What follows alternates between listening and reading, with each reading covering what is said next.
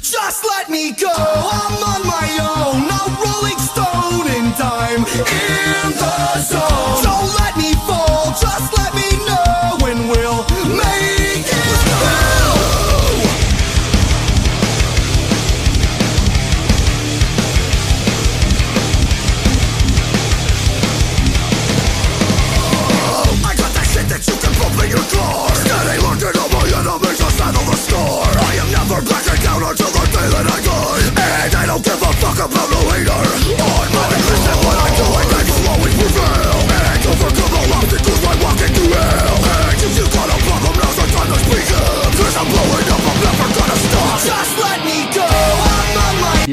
Bienvenidos amigas y amigos, luchadoras, luchadores, todos ellos, todos guapos, a un nuevo programa de comunidad de Xbox. En esta ocasión vamos a hacer un top de los mejores juegos de lucha Fighting One vs One de esta generación que han salido en nuestra consola preferida, USEASE Xbox One. Y para ello tengo aquí a cada esquina del cuadrilátero a un colaborador del staff con el cual nos partiremos la cara hasta que sangremos y nuestro cerebro se quede espachurrado por ahí por el suelo. Por un lado, con... Bueno, no voy a decir cuánto pesa cada uno porque si no la, la puedo liar muy, muy gorda. Pero a un lado, con un peto azul, tenemos a nuestro amigo Ríos. ¿Qué tal? Eh, peso unos 70 kilos y mi color favorito es más bien el turquesa o el verde irlandés. El Ahí azul, estamos. me encanta. Sí, sí, lo acepto. No sea que me pegue. Eh, pues vamos a medirnos el lomo, pero con palabras, como caballeros. Muy bien, como, anti- como antiguamente, ¿no? Nos falta el guante blanco ahí para darnos en la cara un poquito y, y ya está. Blanco no, que se enguarra, tío. Si eso de color marrón, que la mierda no se ve. También, también es un color más sufrido. Como sufrido está ahí con ganas de hablar.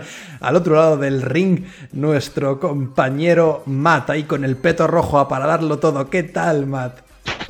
Creo que me queda chico el peto. Estoy medio, estoy medio subido de peso, entonces como que no me entra muy bien. Voy a tratar de hacer lo más digno posible. ¿Vieron alguna vez la película Na- Na- Nacho Nacho Joven o Nacho Rey de, de- ¿cómo se llama este? El, yo, Jack Black. Black. Jack Black. Sí, Algo así, algo, algo así estoy. Entre uno que no quiere pelear porque prefiere algo más verbal y el otro que viene con esta desgana de que no quiere tampoco cruzarse la cara con alguien. Mal, mal vamos, mal vamos. Pero bueno, vamos no, a ver. no, para nada.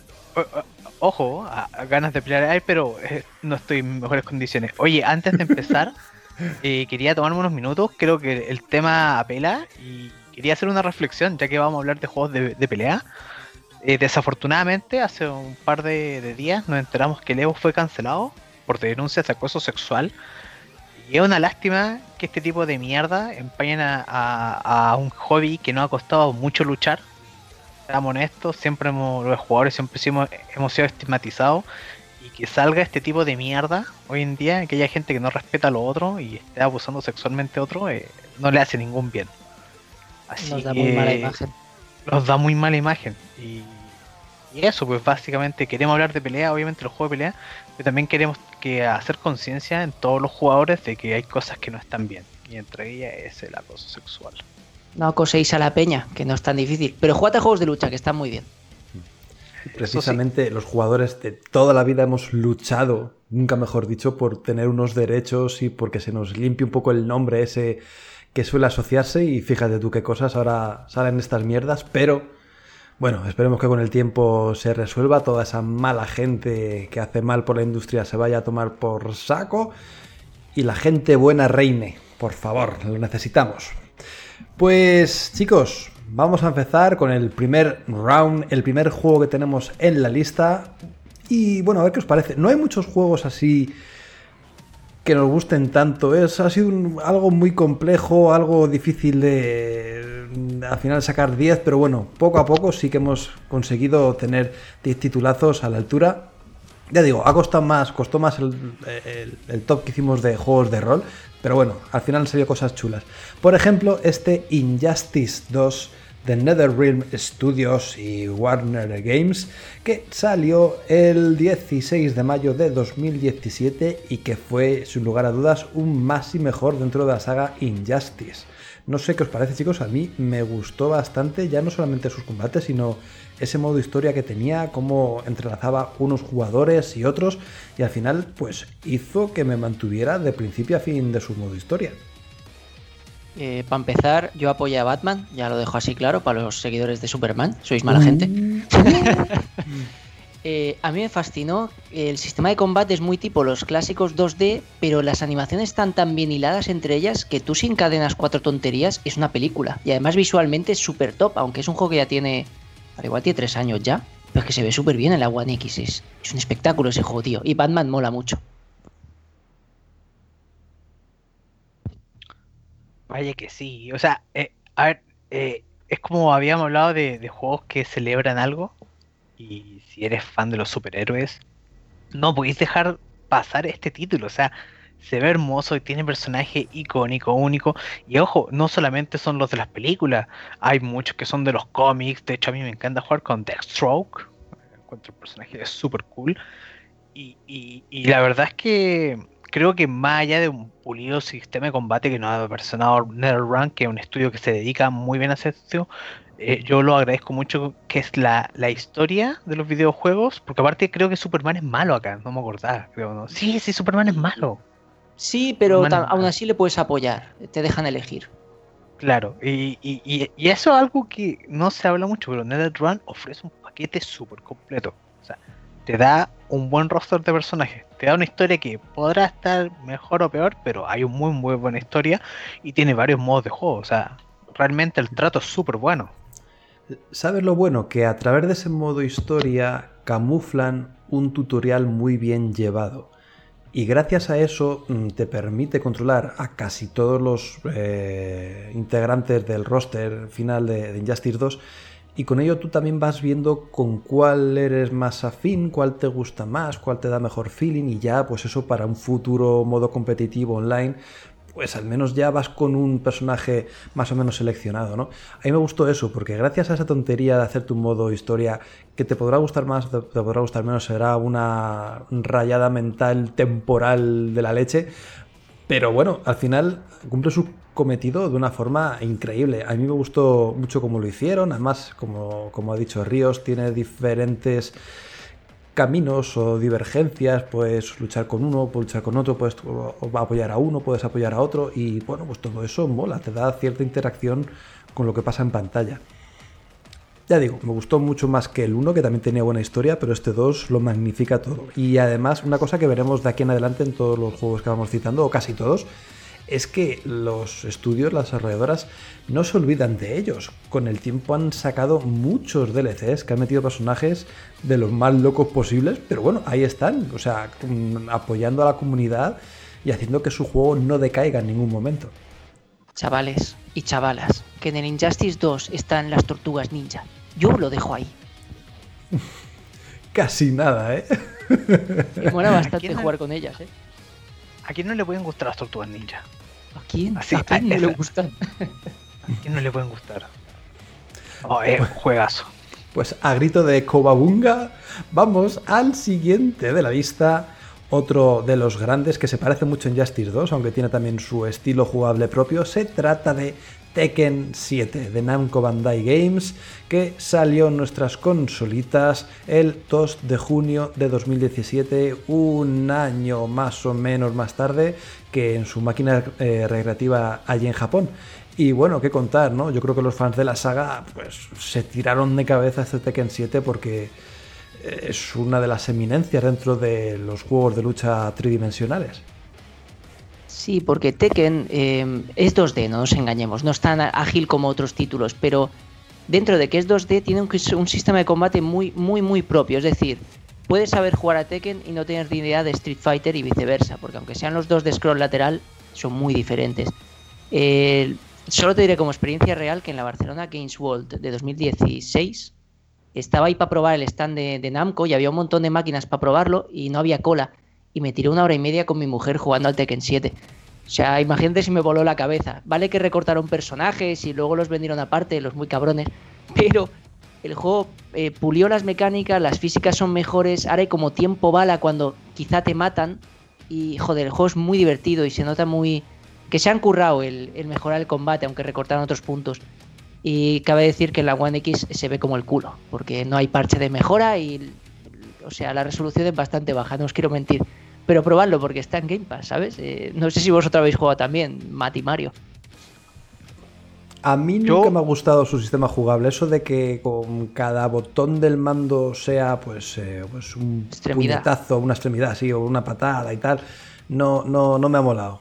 Pero ya digo, yo no soy muy, af- muy amante de los juegos de lucha y tampoco puedo opinar al respecto. Me gustan más los juegos 2D clásicos, Street Fighter, eh, otros que diremos más adelante. Este bah, se me resiste.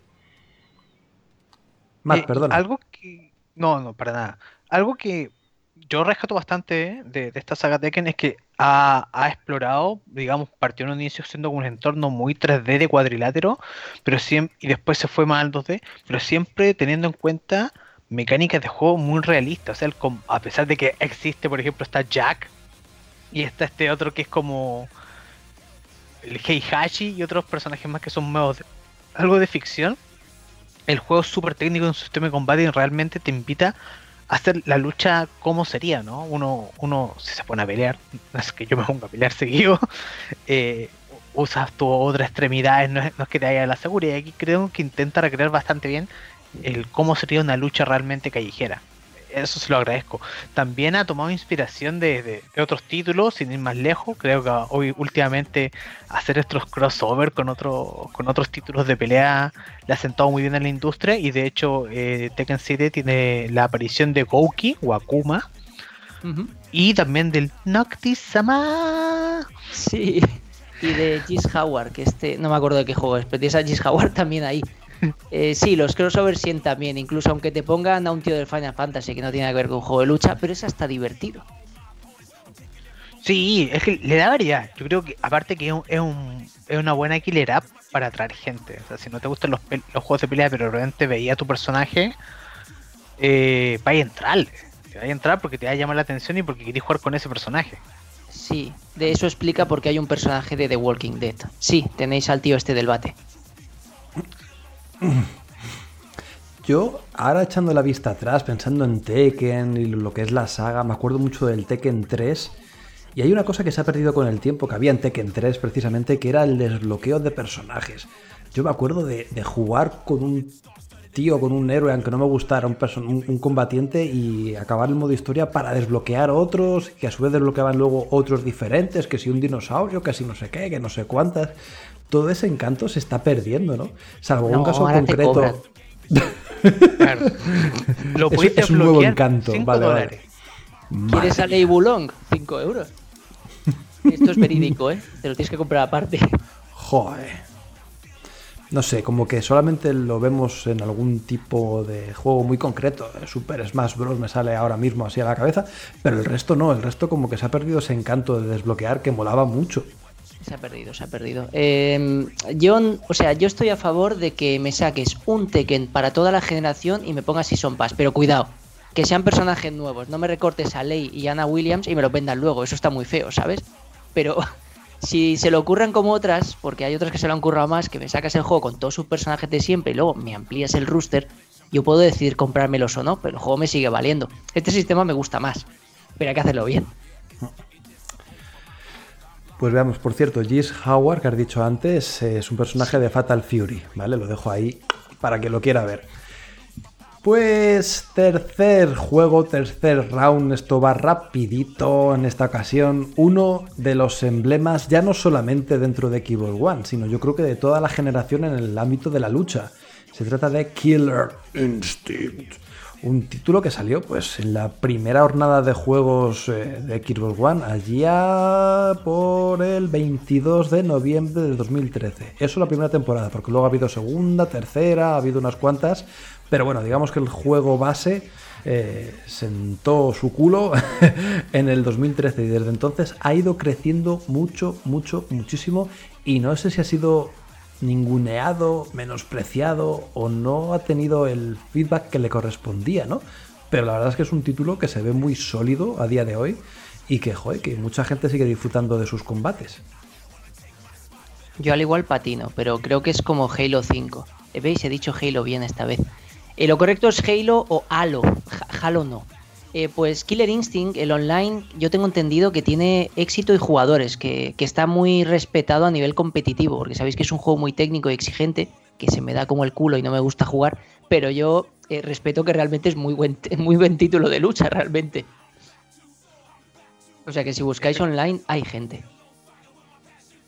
Así es. Eh, Killer Instinct es el único juego en toda la generación, y estas no son palabras mías, las ha dicho el propio gente de Capcom y organizadores de Evo. Es el único juego que tiene el mejor netcode ever de la historia de los videojuegos.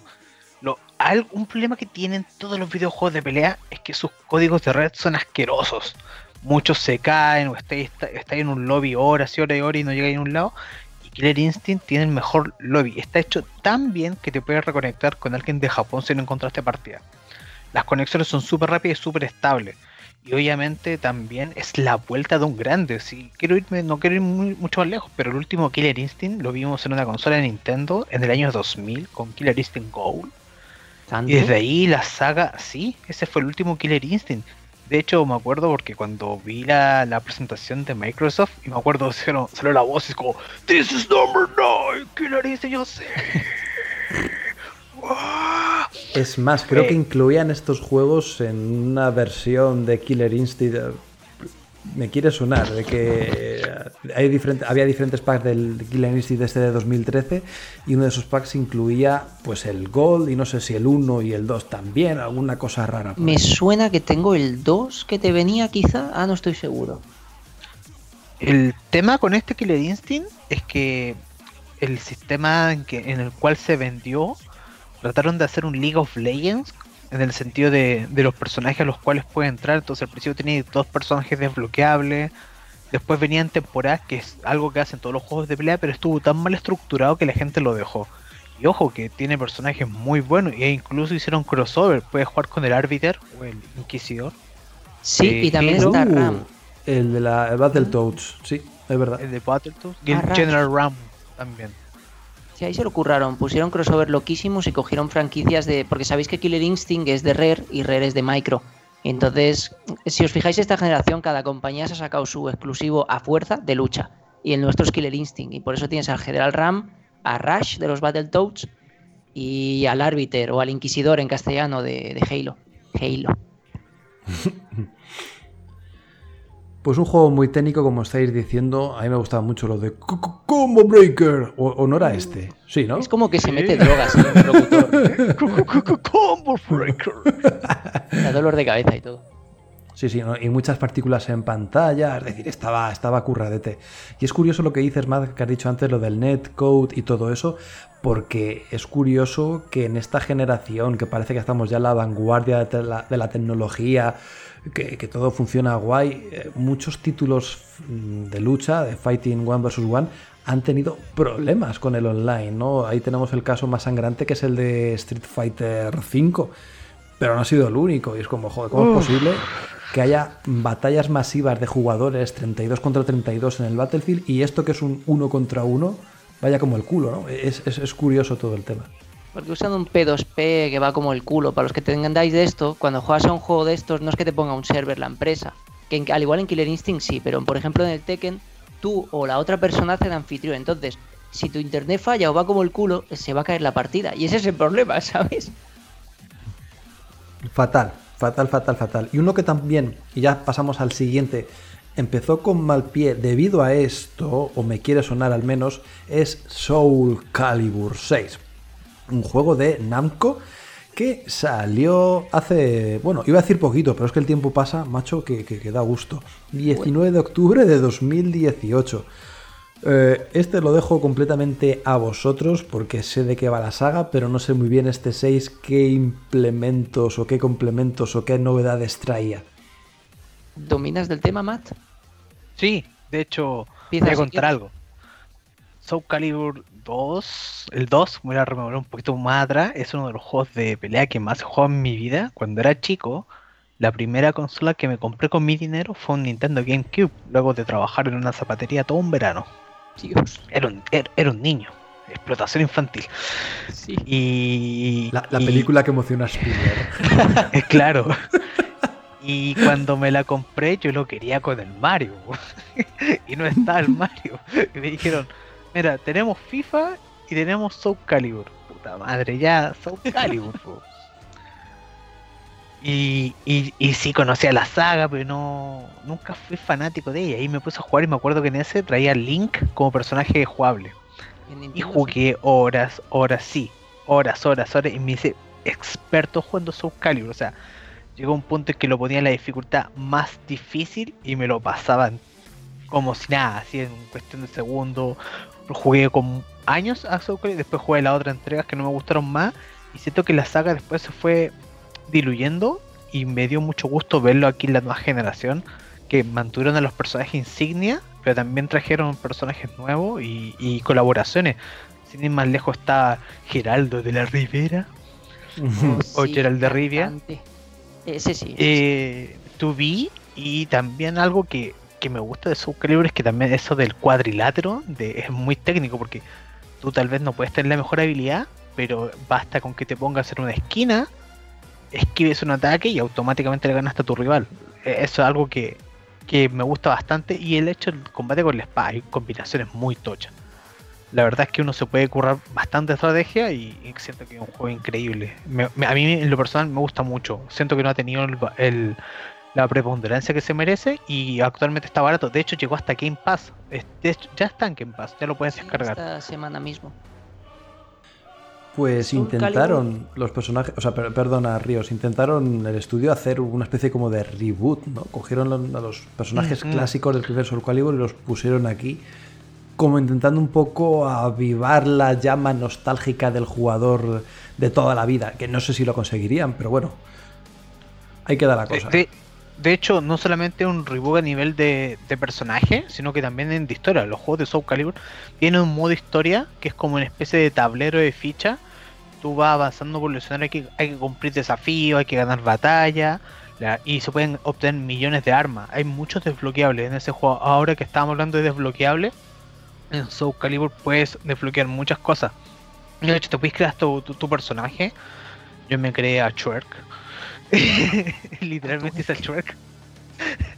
y, y, está, muy mola. Y ojo, que ahora que estamos hablando de eso y ya está en Game Pass, les digo que la próxima semana eh, va a tener ya, perdón, Bandai Namco va a tener un evento ya propio, así que tal vez sepamos alguna cosita de juego. Sí, a ver, si habéis jugado los Soul Calibur previos, para mí el 3 fue, la cúspide y luego fue para abajo la cosa, no nos engañemos. Aunque en el 4 teníamos al aprendiz de Darth Vader, si os acordáis de este hombre del poder de la fuerza. Pero en este juego han hecho un reboot de narrativa total, es decir, empezamos de cero con los personajes clásicos y añadimos a, a Gerald de Rivia. Y por DLC tenéis a Tubi del Nier Automata.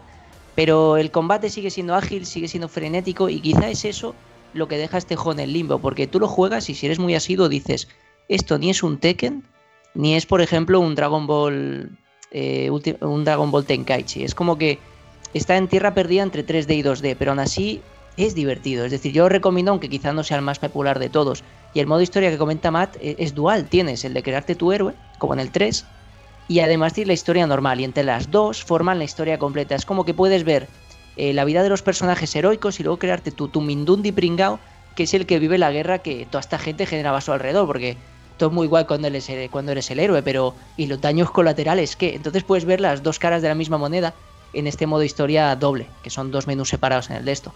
El netcode regulín, eh, como siempre, pero luego está bastante bien y lo tenéis en Game Pass. Yo lo probaría. Pues sí, probar no hace daño, así que darle un tiento. Y pasamos al siguiente, se trata de Naruto Shippuden Ultimate Ninja Storm 4. Que esto más que ser un juego de lucha bueno, creo que es el puto mejor resumen de, la saga Naruto. A mí, a mí es que yo lo jugué por eso, ¿no? Por enterarme un poco de cómo va Naruto sin rellenos y sin historias. No sé, un título que se desarrolló por CyberConnect 2 en el año 2016 y llegó a nuestro territorio el 5 de febrero.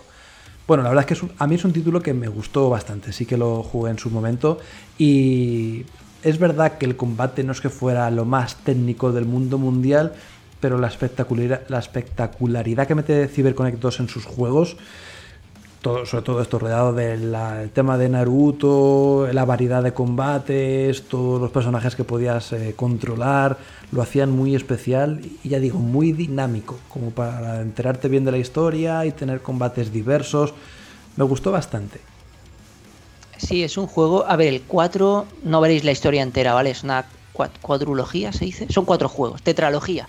Son cuatro títulos que te resumen entre todos la historia completa. El 4, yo jugué el 4 adrede porque estaba hasta las narices del rellenuto y dije, me voy a acabar la serie.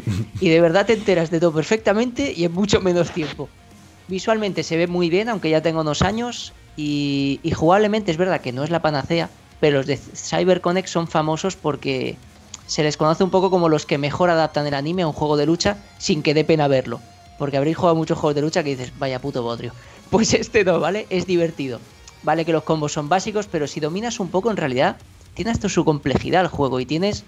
Eh, vuelven a los orígenes un poco de, repito el juego, de los Dragon Ball Tenkaichi de la PS2, que tenías al Goku joven, Goku estudiante, eh, Goku que se enfrenta a Piccolo, eh, Goku que muere contra Raditz, Goku, Goku opositor, Goku funcionario. pues tienes 30 Narutos, 30 Sasukes, 30, ¿sabes? Tienes un solón de personajes que lo putas. Y te van desbloqueando, si mal no recuerdo, que no los tienes desde el principio, que esto lo echaba de menos Mario. Bien, sí, sí, sí, sí. Correcto. LC molan incluso. Son los ninjas del sonido y cosas así. Y trajes chorrísima. Tienes al Naruto Torero, esto es verídico, al Sasuke Napoleón, o sea, hay una cantidad de trajes loquísimos. Pues vale la pena el DLC. No, muy bien. Y además, hablando de DLCs, si quieres, si tienes la billetera calentita, puedes incluso descargar un DLC que te habla de Boruto. ¿No? Creo sí, Así es. Que vincula con el siguiente juego, creo. Que vincula con el siguiente juego. Lo, magnífico de, Ninja Ultimate Ninja Story es que yo eh, me vi Naruto entero y estaba también harto el rey Naruto. este juego salió antes del final y ya te contaba el final de la serie, ya sabías cómo iba a terminar el anime, porque en el juego te lo mostraba y te lo mostraba mejor. No sabía que había salido antes, ¿eh? Sí, salió como una semana antes a la no venta. sé si sabíais que, no sé si sois fans de Bleach, pero el final, perdón, el combate contra Ulquiorra se pudo ver como bastante antes en un juego de la PSP que, que por televisión, ¿sabes? Que fue otro file de estos de cálculo de tiempo. Eh, eh, es, verdad, eso ha pasado bastantes veces, le pasa a los jóvenes, porque, claro, como muchas veces los animes van planificados, pero pasan sucesos, eh, sin ir más lejos, el terremoto que tuvieron los japoneses le afectó mucho en la producción de, anime y otras cosas más, ha repercutido, y ahora también el coronavirus también les repercutió, y lo más probable es que veamos una producción, un juego japonés con serie de anime y te lo cuente mucho antes. Y sin relleno. y sin relleno. Algo que que me encantó de, de, Ultimate Store es que además cuentan con un modo historia que te va contando los pasos del anime, obviamente. Y eh, el cariño a las sagas. Al final se nota que esa gente es fan de Naruto. Ah, uno se da cuenta cuando, más allá de las mecánicas de juego que tal vez son súper simples, pero entretenidas, y que es un juego de fanservice, te das cuenta que hay cariño. O sea, realmente esa gente ve Naruto, goza Naruto, Kagebon Jutsu sea, realmente se la pasan bomba. Y eso creo que, es que hay que rememorarlo. A mí la verdad es que me gusta bastante. No, no diría que es el mejor juego de pelea. Como de pelea no me La verdad ni, lo jugué mucho. pero sí me terminé la historia y, me encantó verlo. Siento que sea mejor que el anime. Este pedí ponerlo porque considero yo, personalmente, que es el mejor juego de anime adaptado a videojuego de esta generación. Que los otros dan un poco de... Bueno, no diré palabras malas, pero ya me entendéis. Es la mejor adaptación de anime a videojuego que he visto yo.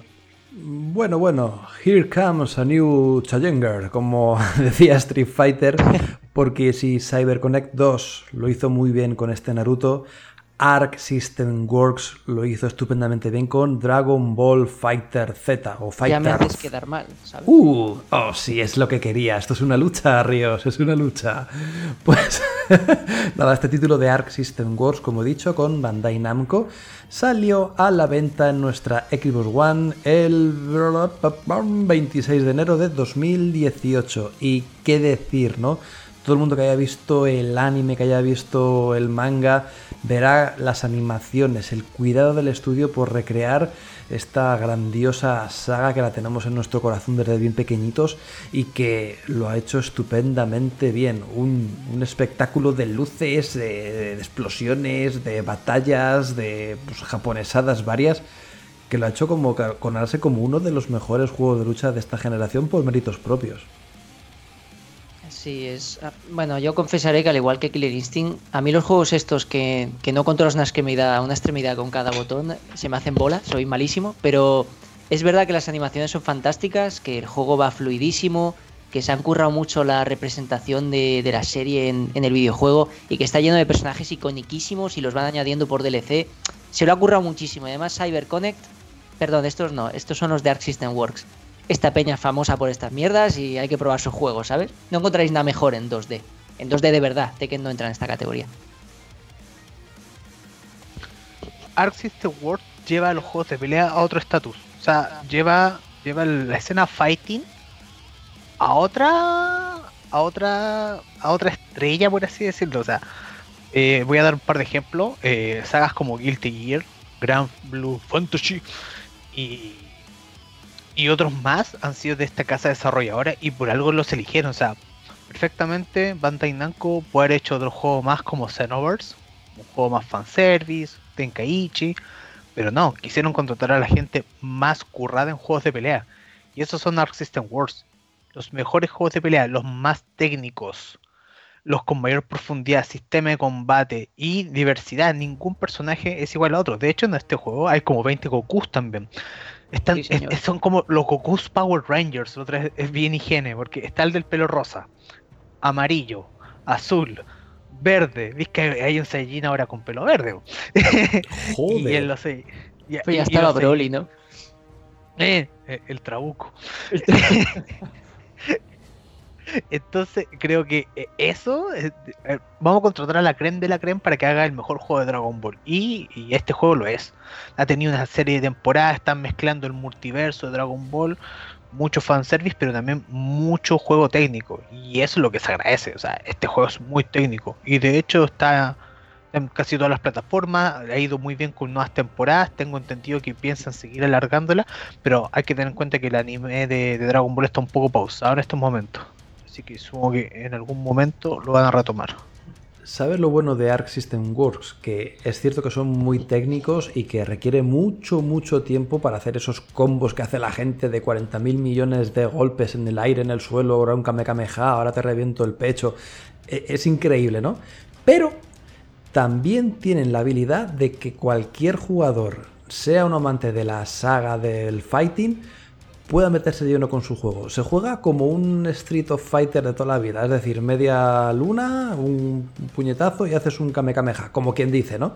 Entonces tiene esa habilidad Art System Works de que este título eh, está hecho para gente profesional, pero también para ese fanservice de la saga de Dragon Ball, de, de la serie o del anime, lo que queráis llamarlo, que no se le da muy bien los juegos de lucha, pero se puede meter con él y lo puede flipar por su espectacularidad.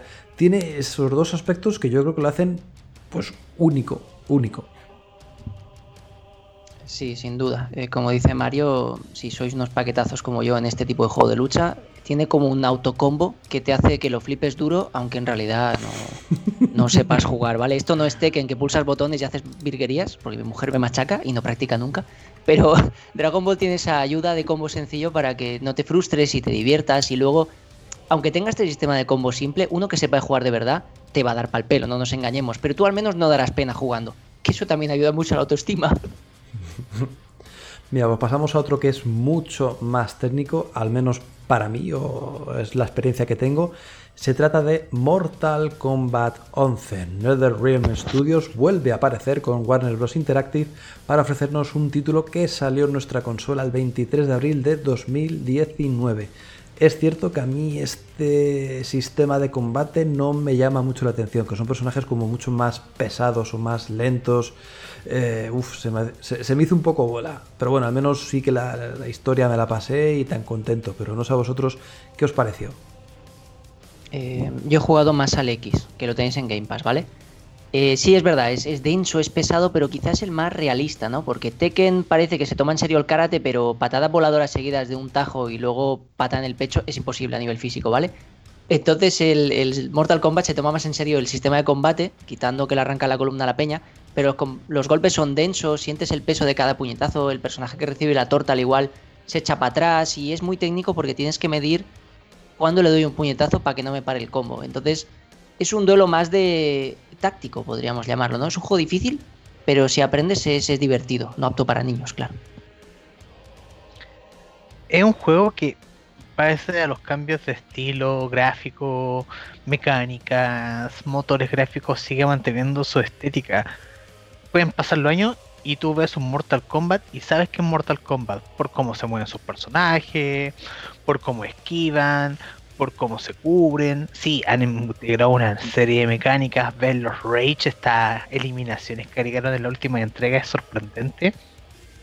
Pero Mortal Kombat sigue siendo el mismo. Y eso es lo que se agradece. Yo creo que los fans, tanto nuevo como viejo, tienen un juego muy robusto porque es Neverrun, haciendo un producto súper potente y cargadito de contenido, pero al mismo tiempo no dejan atrás su pasado. Y eso es lo que a mí me encanta de, de estos juegos. Aparte también le fueron con el tema de, de hacer estas cooperaciones, creo que está, está el Terminator.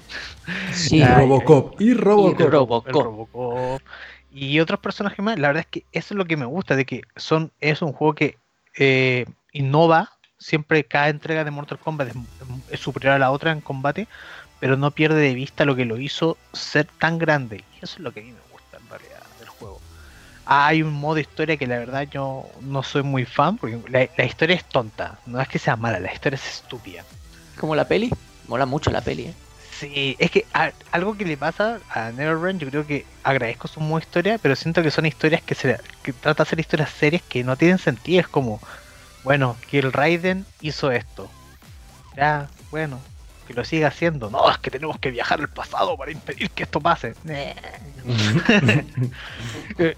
Siento que se toman muy en serio cosas que la verdad no tienen importancia, pero que también sirven para pa que la gente se meta en el juego y no sé, o sea, hay gente que también quiere saber de la historia de, de Mortal Kombat. No es que haya mucha historia en realidad. Había un, había un, un día había un grupo de sujetos y dijeron vamos a hacer un combate y el rey será el rey de, de un mundo. Fin. pero aún así eh, es un juego que, que, vale la pena, vale la pena. Picha que es gente que lleva generaciones dándose de hostias y yo hice artes marciales y ya me avisaban de que los golpes en la cabeza son malos porque mueren neuronas y no se regeneran como otras células. Si esta peña lleva tanta generación recibiendo tortas, no esperes que carburen mucho, ¿sabes? En plan, Raiden ha hecho esto, viajamos al pasado. Claro, hombre, eso es una idea fantástica, dijeron sus últimas dos neuronas. Yo creo que el nivel está ahí, ¿sabes? Pero os Eh, imagináis eh, esta gente todos los años pensando, a ver, a ver qué fatalities se nos ocurren, ¿no? A ver qué, qué- qué- qué muerte grotesca se nos pasa por la cabeza para meterla aquí que no se haya visto nunca. Yo creo O sea, que van al esta- esta manicomio a ideas. Puede ser, sí, sí, sí. Algo hacen. Y a la cárcel. Entre los dos, entre el manicomio y la cárcel, en- van a Arkham, ¿sabes? Y, Y en Arkham infierno. preguntan. Sí.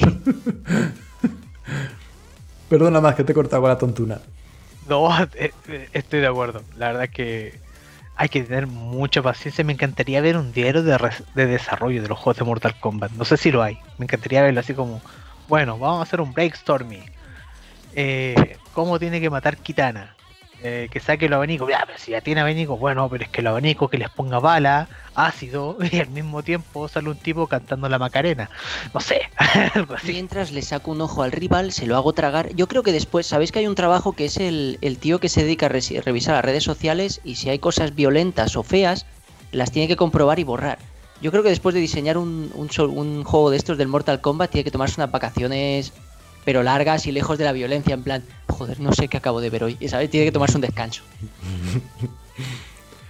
Pues nada, de la locura y la sanguinolencia de este Mortal Kombat, pasamos a un título, este casi que lo podría considerar un poco de nicho, no por la saga en sí, sino por este reboot, por así decirlo, que salió en el 2019.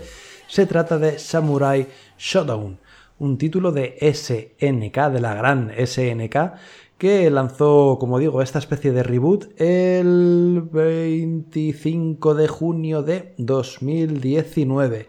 Y que bueno, tiene sus particularidades, tiene su estilo propio que nos puede contar muy bien Matt.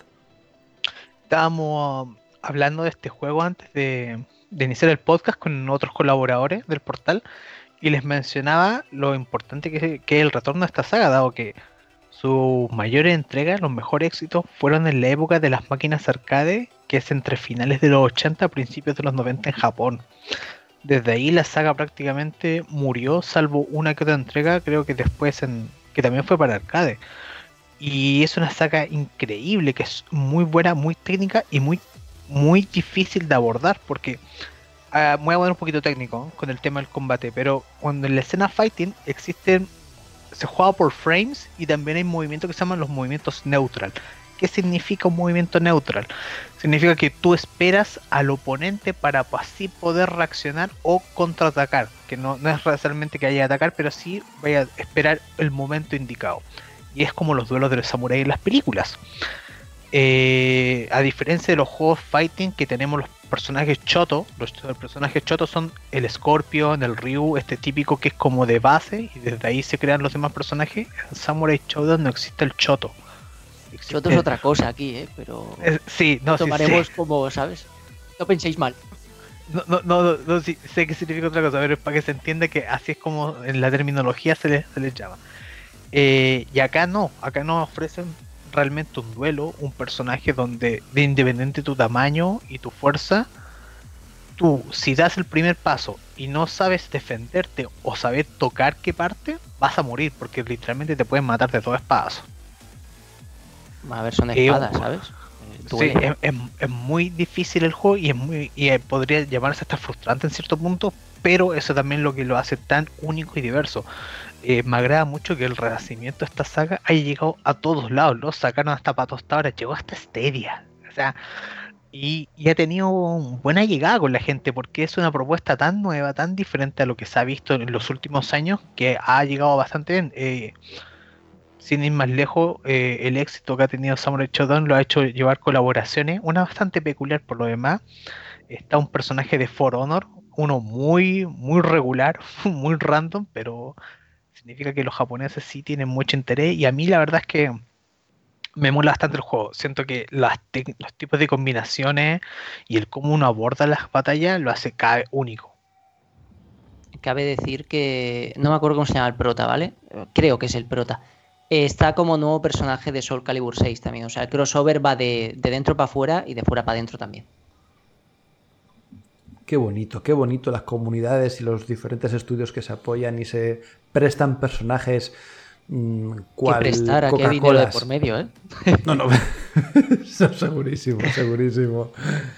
Pues nada, a mí me gustó mucho porque es un juego que se ve, como es un juego tan más lento de lo habitual, no hace falta esa eh, agilidad que tienen otros, sí que permite que los personajes que se ven en pantalla sean como un poquito más grandes. Y eso también me, da, no sé, mayor impacto, verlos más tochos en pantalla. Me gustó dentro de que es una propuesta bastante particular, como bien dice Matt. Pasamos a otro que este sí que lo jugué y lo analicé en la web y me gustó también bastante. Se trata de Blast Blue Chrono Fantasma. Eh, yo jugué la versión Extended, que por cierto, claro, tengo aquí la versión original, que no sé yo si la Extended será un poquito más tarde. Ahora lo busco, chicos.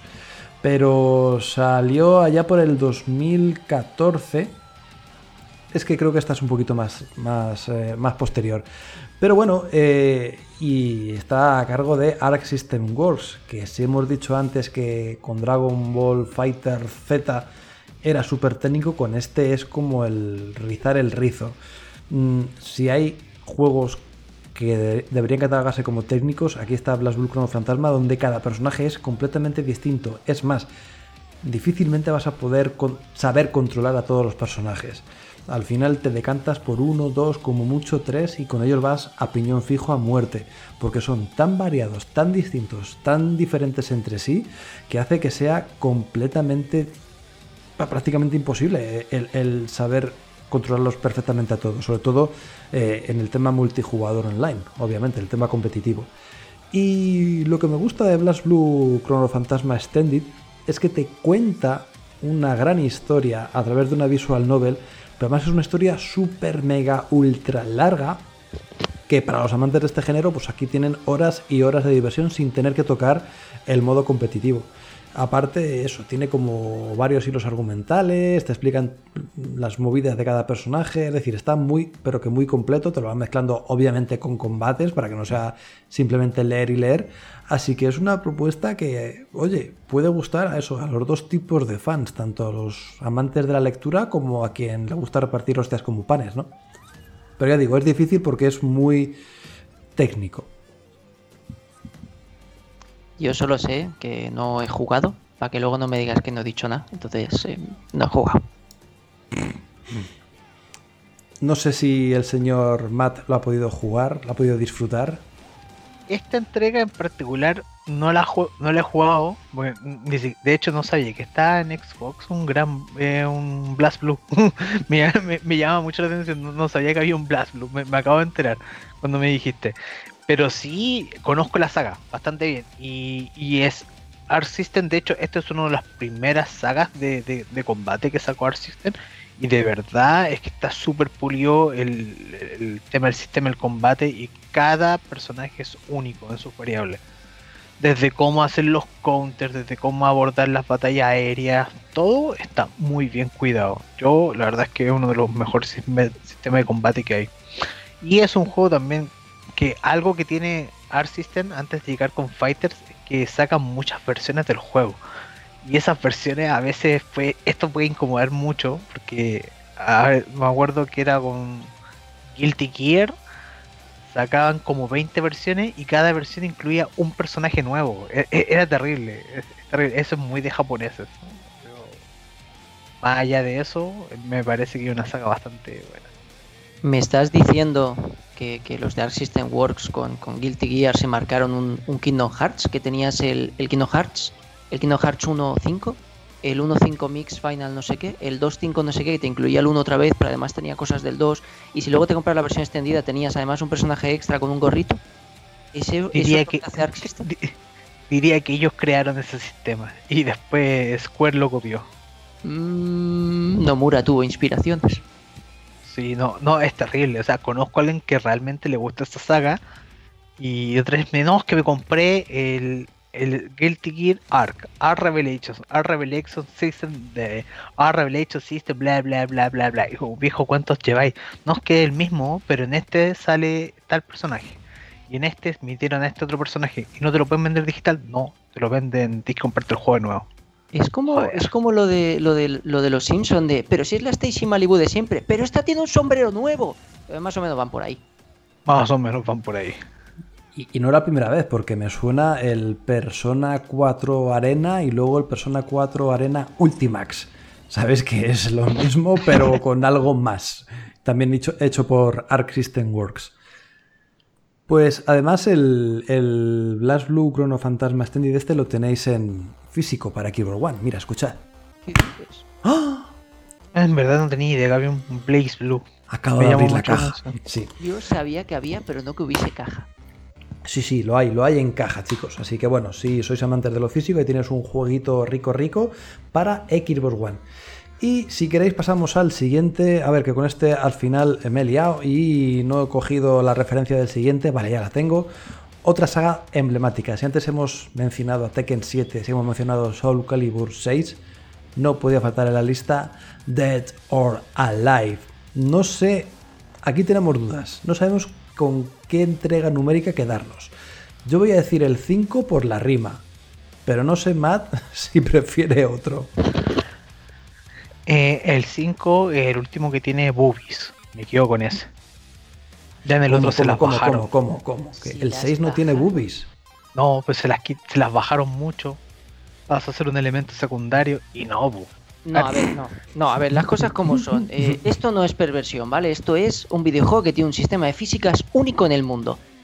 El de cómo reaccionan las, eh, las partes blandas de nuestros cuerpos, las que no tienen huesos, ¿se entiende? Ante el movimiento físico y el impacto. Y luego además es un juego de lucha. Y además a veces tiene hasta voleibol en bikini y movidas así extrañas. Joder, ya suena mal todo esto. El Dead Alive de, Itagaki, si no me equivoco, el señor de los Ninja Gaiden. eh, es, sí, ¿no? Lo hizo este hombre, ¿no? El, el Dead Alive, al menos los, los primeros. Es un juego que va de... que el sistema de combate bastante... está bastante bien en realidad. Es más... Yo lo pondría como un caballo a mitad entre un Soul Calibur y un Tekken. Es, es muy ágil, pero no es tan libre como un Tekken. Se siente cómodo, hay combos, hay contraataques. Es, es, es de premia la violencia, o sea que, que ataques primero, pero también tienes que tener una estrategia como para hacerle un parry al rival y derribarlo. Y entonces ves además las, eh, las, las, físicas, ¿vale? Llamemos las físicas a partir de ahora. Y que al 6 se las bajen, ya está, nos quedamos con el 5. Este juego va de esto, no, no nos engañemos. Tenía que estar en la lista, creo yo, ¿verdad, Matt? Es, físicas. Sí. De, de hecho, eh, las físicas del, de voleibol no llegaron a Occidente. ¿Qué dices? ¡No! Pero si- siempre existe Play Asia y yo lo encargué por ahí. Es un juego peculiar. No, a ver, No, Es un juego peculiar. las, las ex- se exageran las físicas, ¿vale? Un- yo creo que unas de verdad no, no reaccionan así al movimiento. Pero bueno, Por cierto, el estudio abusó bastante de los micropagos y de los DLCs para que el usuario pudiera apreciar mejor esas físicas, ¿no? No por otra cosa, evidentemente. Somos pues unos curiosos de los motores gráficos, del apartado técnico y siempre nos mueve pues, el tema de las físicas y por eso pusieron tantos DLCs con físicas. Pero se pasaron cuatro pueblos. No sé si había eh, como packs de trajes y de movidas y de bikinis, skins. bikinis, y eran bikinis. Eran bikinis, ¿no? No eran ni trajes, vale, correcto. no. Se pasaron cuatro pueblos. El último, que es el más polémico de todo, están vendiéndote los colores de cabello. Por. ¿No te gusta rubia? Pues toma pelirroja. Y los chicos, eh, no, los chicos tal como están, da igual. claro. Pero, pero, ojo, que si se venden es porque alguien está interesado en pagarlo. O sea, al final es eso. Japón es un mundo aparte, dejémoslo ahí. Pues sí, vamos a dejar ahí a Japón y a todas sus japonesadas y sus fetiches extraños por el último de la lista, un título que es de corte independiente. Sabéis que en estos top siempre nos gusta meter algún jueguecito que no es una producción AAA o una gran producción. El Y bueno, gafapastismo. el gafapastismo, el cuñadismo también, un poquito de cuñadismo hay aquí también, pero bueno. Se trata de Absolver, un título desarrollado por, a ver si lo digo bien, Slow Club y Devolver Digital, que salió en Xbox One el 29 de agosto de 2017. Perdón. Ah, en Windows 29 de agosto, en Xbox One el 7 de enero de 2019, que me había equivocado. Y bueno, eh, Ríos, tú este... ¿Te ha hecho ojitos el juego? ¿O el juego te ha hecho ojitos a ti? Pero yo jugué con una idea equivocada. Yo venía de- del maravilloso Ashen y dije, hostia, esto se parece mucho. Absolver es un juego muy extraño, ¿vale? Porque, como dijo Matt, eh, lo podríamos considerar un videojuego de lucha porque al final va de repartir mecos. Pero además es como un rollo así de exploración a lo Dark Souls en lo, el cual tienes que, como encontrar los maestros que hay en la isla esa o algo así, no me acuerdo muy bien, eh, pegarte de hostias con ellos y con cualquier mequetrefe que haya por el camino, que a veces te atacan en grupo. Y el sistema de combate es como, creo que había hasta posturas, tenías como ataques concretos, esquivar. Es como coger Tekken y convertirlo en, en- en un juego difícil de exploración. Creo que está en la lista por lo original que es la propuesta. Y, y Matt podrá reforzar esta teoría incluso. Sí, está básicamente porque, bueno, necesitábamos poner un exponente indie y Sí, también. Nos un el hueco. Pero ah, de- eso habrá un hueco, pero además, porque la propuesta, cuando se vende el juego, no se vendió como un juego de a- aventura, sino de combates y onda con estilos de combate. O sea, realmente contrataron para hacer la captura de movimiento a expertos en Kung Fu, Taijutsu, Kickboxing, y realmente el juego lo logra. Lo logra en términos de combate, pero se diluye en un modo aventura que la verdad yo jamás lo pude interpretar porque no sabía lo que hacer, no sabía qué hacer. Llegó un momento que llegó un hub central, había un personaje que decía, eh, anda para allá. Y, y la verdad me perdí. Pero lo poco que jugué en el nivel de combate, realmente se nota que está realmente recreado el sistema de combate. Es un Tekken, pero de modo aventura. Veanlo de esa forma. creo que más allá de ese detalle del modo aventura, que la verdad no le aporta nada, por mí hubiera sido un juego de pelea así nomás, es bastante sólido en sí mismo. Es técnico, es diferente y está en Game Pass. Así que... Cierto, está en Game Pass. El modo aventura sí que es verdad que, es caótico. Eh, sé que te lo puedes pasar en muy pocas horas, pero yo también me perdí y realmente no me lo llega a pasar entero. Pero que vayas por el campo paseando o por las ruinas esas y te vengan tres rufianes, eh, mola porque es en 3D y entonces tienes como una barrita estamina, si no recuerdo mal, y si bloqueas se baja y si haces no sé qué baja. Y cuando te enfrentas a tres tienes que estar muy pendiente de, cuidado, que se va para allá y me quiere pegar una hostia. Pero este está enfrente y el otro no sé qué y tienes que ir cambiando el blanco, apuntar y pensar qué quieres hacer y sí que es muy técnico y la verdad es que es una propuesta eh, diferente. Por eso está aquí, por gafapatismo y porque es diferente. Que viene a ser lo mismo. Y seguramente mucha gente no haya escuchado hablar de él por eso, por su condición de título independiente, así que está bien pues rescatar estas antiguas joyas para poder ponerlas aquí y que todo el mundo pues la conozca. Y bueno, mucho mejor si está en Game Pass porque la gente lo tiene de una manera un poco más accesible. Pues chavales, eh, fin del combate. Ya hemos dicho los 10 pesos pesados dentro del mundo del fighting que nos han gustado en esta generación. Vamos a ver cómo se desarrolla todo en la próxima con Xbox Series X porque pueden surgir cosas muy, pero que muy chulas. Y nosotros, aunque hayamos acabado con este top de la generación en juegos One vs. One, tenemos algunos titulillos en el tintero que, bueno, mis compañeros están deseosos de decir, o al menos eso creo. ¿Empiezas, Matt? A ver qué tienes ahí. Tengo. tal vez todo el mundo está esperando que diga cierto juego y no lo voy a decir. ¿Que no, eh, Lisa? para mí el, juego de, combate que más me gustó en esta generación, desafortunadamente no está, su última entrega no está en Xbox, es The King of Fighters 14.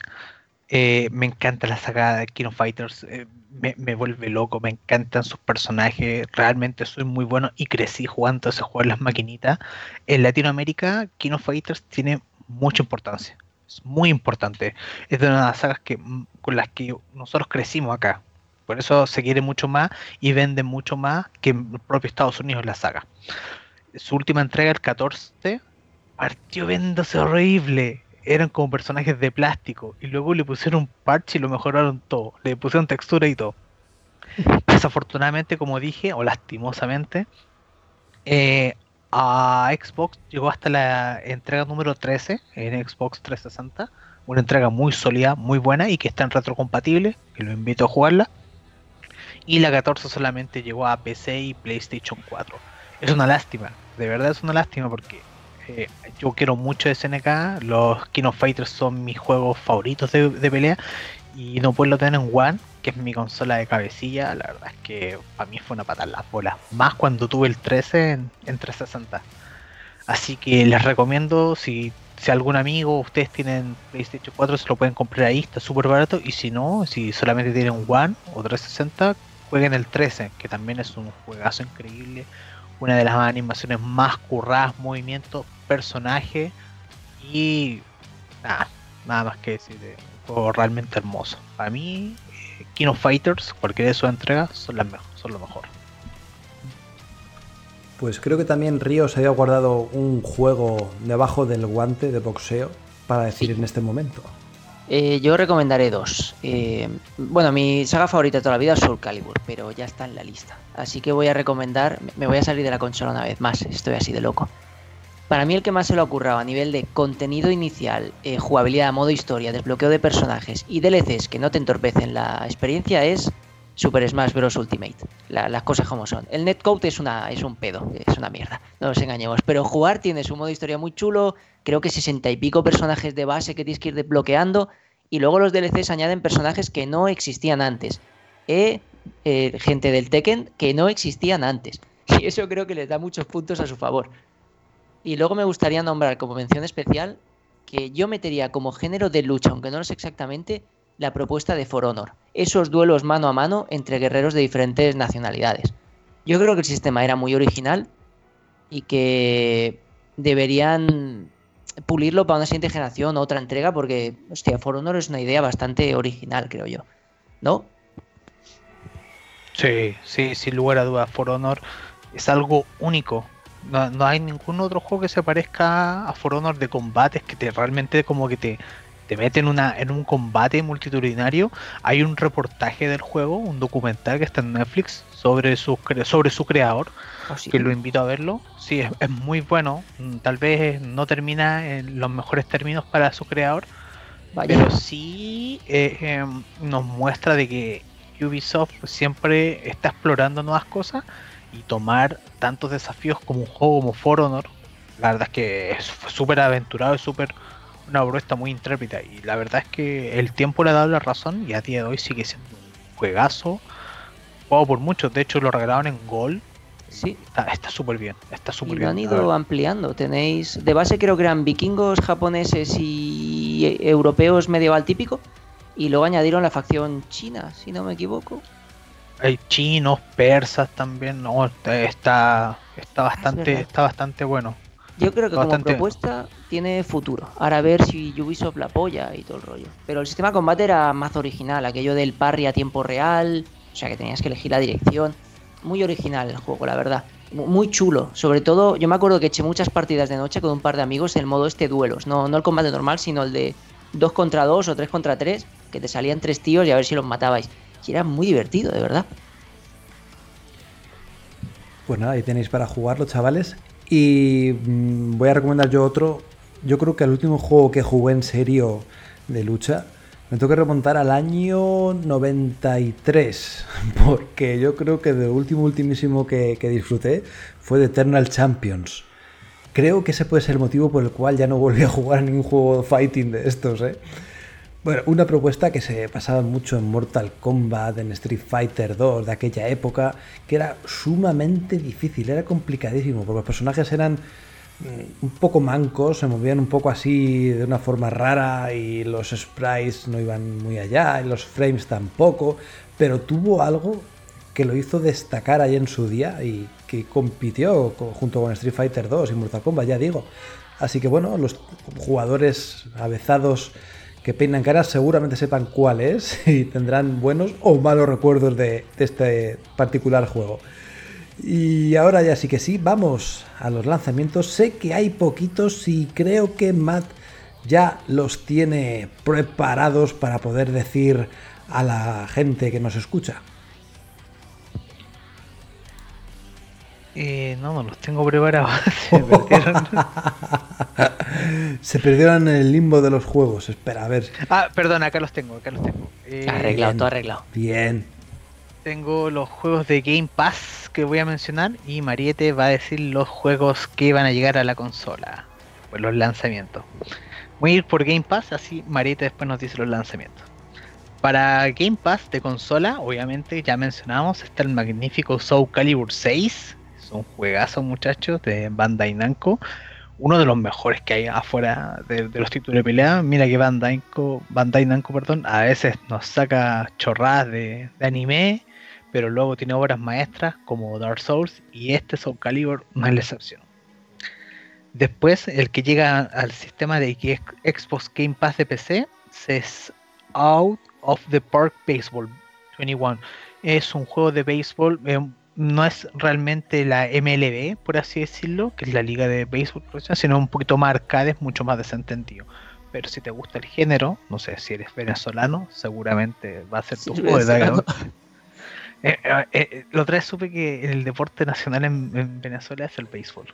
Hola, ¿qué Curioso. dices? No tenía idea. En Igual que en España no Japón. mucho. ¿eh? Igual- Ah, pero en, en España inventaron un deporte que se parece bastante al béisbol. ¿Ah, sí? Sí, es español. El Sasquatch, algo así, o Ra- Rasquatch, algo así. El Es- es un deporte-. No, no sé, Squash. estoy muy metido. Eh, Y es, es español. Es español. Petanca. Se llama La petanca. petanca. No, eso es francés, no español. No jodas. Sí, sí. El, el squash es un deporte español. na- Nació en España, aunque no lo crean. Creo que es vasco. No, me equivoco al igual. ¿Cómo va? Eh, en fin, eh, estas son las dos eh, cositas que se van a integrar al sistema. No es mucho, pero tengan en cuenta de que este mes es especial en términos de evento y puede que tengamos noticias durante los próximos semanas. Esperemos que sí. Cómo me ha hecho un counter-attack, un contraataque Matt, eh? que le digo de decir los lanzamientos y me sale con los Game Pass, me deja a mí el marrón de, buscar aquí esta, este tema, pero bueno, los tengo, los tengo. De lucha va la cosa. Sí, sí, sí, sí, me ha hecho ahí un contraataque muy bueno, ¿eh? Pues vamos a ver con los juegos que salen esta semana, del 29 de junio al 5 de julio. Ya os aviso que no hay mucha chicha. De hecho, solamente tenemos dos títulos. El primero Sale el 2 de julio, se trata, se trata de The Otterman Empire, un juego multijugador bastante sencillito y humilde, donde pues las nutrias tienen poderío y se dan de leches y se disparan las unas a las otras, pero bueno, vamos a dejarlo un juego familiar sencillote, ¿vale? Que tampoco va a tener mucha repercusión, al igual que el día siguiente, el día 3 de julio, otro juego que se llama Alphadia Genesis. Eh, tengo un problema con los juegos de Kemco y es que me parecen todos iguales y cada semana lanzan uno o cada dos semanas un juego de este corte tan parecido. Y bueno, pues los amantes de los juegos de rol por turnos, como puede ser el caso de Ríos, seguramente le molen. Además, ese carácter mm, de 16 bits que tiene, que nos recuerda a la época de la Super Nintendo. Pero son todos tan, tan parecidos los que hacen, que además los hacen, yo creo, todos iguales. Eh, pierde un poco la gracia. Ya digo, tendrá su público y a quien le mole, pues ahí está este Alphadia Genesis. Y nada más, ya digo, poquitas cosas. Momento pues de pasar corriendo, corriendo a la sección de despedidas, no sin antes, como hacemos cada semana, leer los comentarios que nos habéis dejado tanto por iBox o ebooks o iBooks como por Twister. Más pegado lo de Twister. Twister, porque es más divertido decirlo así. Eh, el Twister creo que está un poco seco ahora mismo. A ver, eh, si no he recargado. No, parece que no cojo mucho lo de los juegos de, rol. Bueno, sí, espera. Ghost ZXR dice: Muy bueno el podcast. Gracias, amigo. Para eso estamos. Eh, yo creo que lo, pulimos tan bien y dijimos juegos tan guapos que los dejamos sin palabras. Me podéis confirmar esto con el hashtag podcastx e incluir una puya al ver, que siempre están bien. Y luego, pero nuestro amigo que nos escribió hace un par de semanas que quería recomendaciones para juegos de rol, seguramente, tal vez si no escribió, ha de haber quedado feliz con el programa que hicimos. Fijo que sí. Por y para él. Y si no, que lo demuestre un juez. Y luego en, en iBooks eh, Odín, el gran Odín, chaval, dice, espera, pondré voz de vikingo. Un programa muy entretenido. Habéis hecho que me entren ganas de jugar a The Witcher 3, así que es probable que lo empiece en breve. Yo estoy imaginaoslo como que me falta un ojo y tengo barba, aunque soy bastante imberbe. Por otro lado, hace una semana que terminé Mass Effect Andrómeda. Los tres Mass Effect anteriores los he jugado y cuando salió este nuevo no contaba con consola de última generación, con lo que no pude catarlo. Hostia, está usando un vocabulario guapo, ¿eh? Que al igual es Odín de verdad. Pasó el tiempo. Odallo, Odallo. Odallo. ¿Qué tío? Eh, hola, no debería haberlo dicho aquí. Pasó el tiempo y con la excusa de la pandemia le hinqué el diente. Prácticamente no me acordaba de la trilogía original y además, como decís vosotros, me lo tomé como un juego nuevo. A ver qué aventuras me esperan, eso fue lo que me propuse. Un juego nuevo. Decir que me ha encantado ir como pionero descubriendo cosas. Me he sentido como un explorador espacial de verdad. El juego me ha entusiasmado. También hay que decir que la ciencia ficción es uno de mis géneros favoritos. Un saludo. Con dos exclamaciones, o sea que lo ha dicho con una cerveza en la mano, imagino. Gracias, Odín. Desde aquí te rezamos y eso. Y hasta aquí los comentarios. Qué bonito estos viajes al Valhalla, ¿eh? Ya veis. Es que, sientan de maravilla. Lo ha escrito tan bien este hombre con los puntos, los acentos y tal que daba gusto leerlo. Oh, Qué maravilla, es que tenemos unos oyentes. Un aplauso. creo que no sale ese, ese, sujeto. Me va a caer muy bien, le invito una cerveza. Hombre, te invita a él, a hidromiel. uh, sí. pues nada, pues oye, a ver, ahora en serio, que animaros a escribir, a dejar vuestros comentarios, sabéis que los leemos todos y si no escribís, da igual, al menos dar al like, que también nos mola que nos dejéis like porque eso algo hará. No, no me digáis el qué, pero algo hará. Así que darle mucho al like, que hay 500 escuchas y 30 likes. Hay algo que me falla, que me patina ahí. Así que chicos, ahí interaccionar un poquito más con un clic con el dedito y nosotros tan contentos. Eh, Dale, el like dinero, dinero no da, pero sí auto, autoestima. O sea, darle al like, que no, que lo regalan, chico, tú, tú dale, no pasa nada. Si nosotros nos atrevemos a hacer esto sin ser nadie, tú puedes comentar que te leeremos. Ahí están las reflexiones de Ríos, dejadas en el podcast para la, para la posteridad. Podcasteridad. Uy, joder, madre mía. Hilando fino ahí. Pero muy fino, ¿eh? Pues chavales, momento de despedidas, momento de decir adiós, momento de nuestros minutejos de oro. Así que me despido del cansado Matt que tiene ya el peto rojo a reventar, como dice él, y que estará exhausto después de estar una horita pues hablando de juegos de lucha. Un placer, señor Matt el placer es mío, como siempre. Eh, le agradezco a la comunidad por sus comentarios. La verdad que lo hacemos con mucho cariño y obviamente hemos tomado sus comentarios en consideración. El especial de juegos españoles o juegos de por creadores hispanos va a estar, ténganlo por seguro. Y por favor, escúchenos que nosotros, mientras los demás se van de vacaciones, aquí seguimos al pie del cañón antes de irme, quiero recomendar eh, dos cosas. Primero, que ya salió la expansión de Minecraft Dungeons, este juego tipo Diablo que no le gusta a, Mario, pero que está súper bien. Y hay contenido tanto de pago como gratuito. Por lo, que si no tienes la expansión, te invito a que te pases. Vas a encontrar nuevas misiones de carácter gratuito y están bastante bien. Por último, quiero recomendar, eh, estuve viendo un anime que me encantó en Netflix, ya está para todos lo hace Studio Trigger, para los que no sepan, son los creadores de Kill la Kill y fueron los ex Gainax, o sea, estuvieron en proyectos como eh, Evangelion. Y el anime en cuestión se llama B.A.A, que se traduce como Brand New Animal. Y nos pone en la ¿eh? situación. es de furros, es de furros. Pero tiene un porqué. Es súper.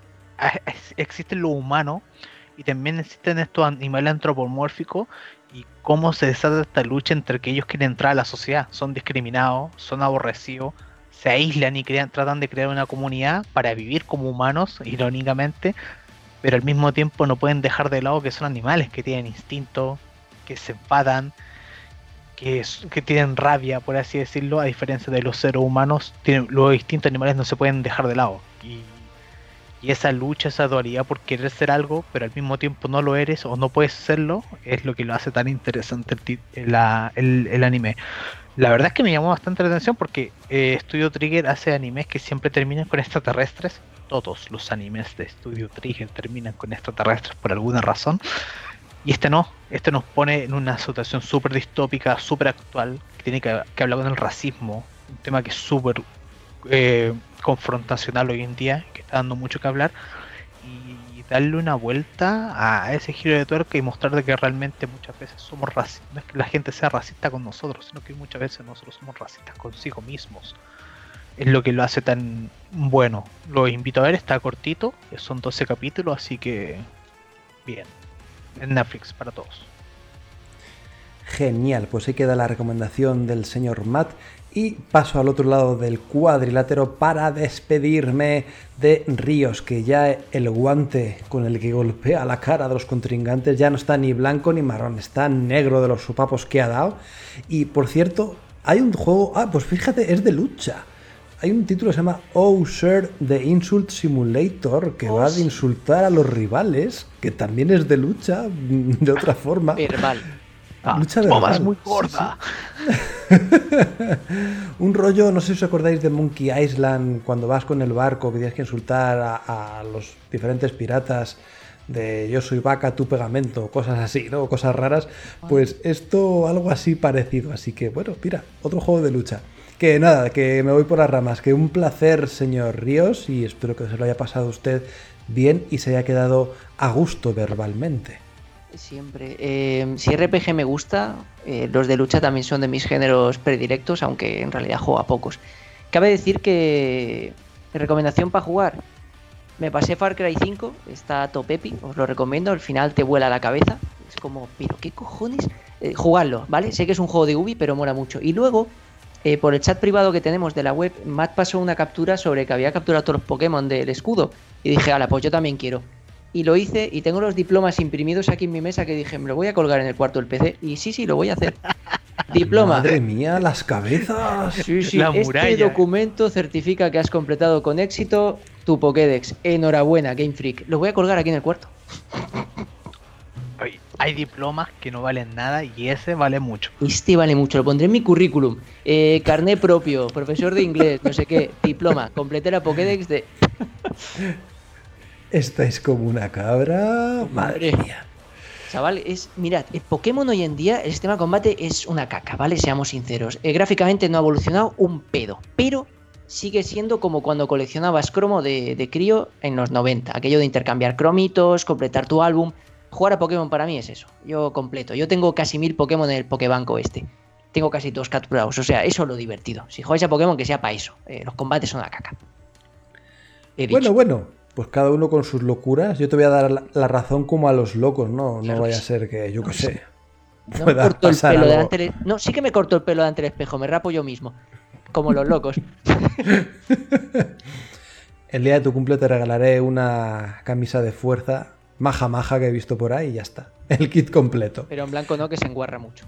No, no, por supuesto. En col- un color sufrido. Aquí. Pues nada, muchas gracias Ríos por participar y me despido yo Marriott 900 con un juego que no es de lucha, pero que me está volando mucho la cabeza. Llevo poco tiempo jugándolo. Se trata de Observation, un juego de no code y de Devolver Digital que lo tenéis en Xbox Game Pass, salió la semana pasada o hace dos semanas ya. Y que mola, porque pensaba que era un juego que te pedías un astronauta, iba por el espacio, por la nave espacial, y sí, pero no, porque en verdad no eres un astronauta, sino que eres la inteligencia artificial que maneja la nave. Entonces tienes que ir mm, por diferentes módulos hackeando o activando sistemas de ventilación o viendo qué problemas hay, interactuando con los diferentes astronautas, pero desde un punto de vista tuyo propio de a ver qué es lo que pasa, que, funciona mal. Es otro rollo diferente que le da un concepto jugable único. Así que si os mola el tema pues de, las naves espaciales, de- del universo, del espacio, darle un tiento a Observation porque es una aventura, la verdad es que muy, muy original y de momento ya digo, no llevo mucho tiempo, pero lo poco que he jugado me, ha molado bastante. De hecho, ahora cuando termine de grabar el podcast voy directito a darle otro tiento. Me ha molado. Eh, también he visto una película, voy a hacer un 2x1, que es muy mala, es malísima, pero dentro de lo pocha que es, divierte. Es una que está basada en Eurovisión. Eurovision The Song Contest, que la tenéis en Netflix, y mola porque es una mierda, pero recrea muy bien Eurovisión. Y tienen canciones como si fueran de Eurovisión que dan el pego, parecen de Eurovisión de verdad. Y solamente por eso pues, te llama la atención, ¿no? Así que bueno, si tenéis un tiempo, tenéis una horita y media, queréis una película medio musical, medio de risas, medio pocha, pues ahí tenéis esta Eurovision The Song Contest o de no sé qué, de Fire Saga. Pero bueno, ya sabéis, seguramente cuando pongáis Eurovisión en Netflix te aparecerá. Y nada más, chicos, pues con Eurovisión terminamos este programa. Sí, he metido lo- la, la película para meter la canción final de Eurovisión. Y si todo va bien, nos vemos en el próximo programa, el cual tratará, chicos, ¿de qué? ¿Metemos juegos Eh, de acción barra aventuras? Eso puede ser loquísimo de combinar, pero, pero vale. Podemos hacer eso. O tal vez esperen, podríamos hablar de juegos españoles. Eso vamos a esperar más adelante cuando acaben todos estos especiales de, top. Vamos con el especial acción barra aventuras y luego ya pasamos a, a los juegos españoles, que eso es un especial mucho más especial que estos. Pues nada chicos, un placer que nos escuchéis y nos vemos, nos oímos, interactuamos la próxima semana. Chao, chao. Hasta luego. Adiós. 3. El Michael Jackson. 4. El Robocop. Baila chiqui chiqui, baila chiqui chiqui, lo baila los heavy, también los friki, lo bailan en la cárcel, lo bailan en la escuela, lo baila mi madre y también mi abuela, lo canta el tigre Puma con su traje a raya y Juan Carlos le dice, ¿por qué no te callas? En el velatorio del padre Damián pusieron chiqui chiqui y el muerto echó a bailar, bailar, bailar, bailar, y el chiqui chiqui se baila así. 1. El breaking dance. 2. El cruzadito. 3. El Michael Jackson. 4. El Robocop.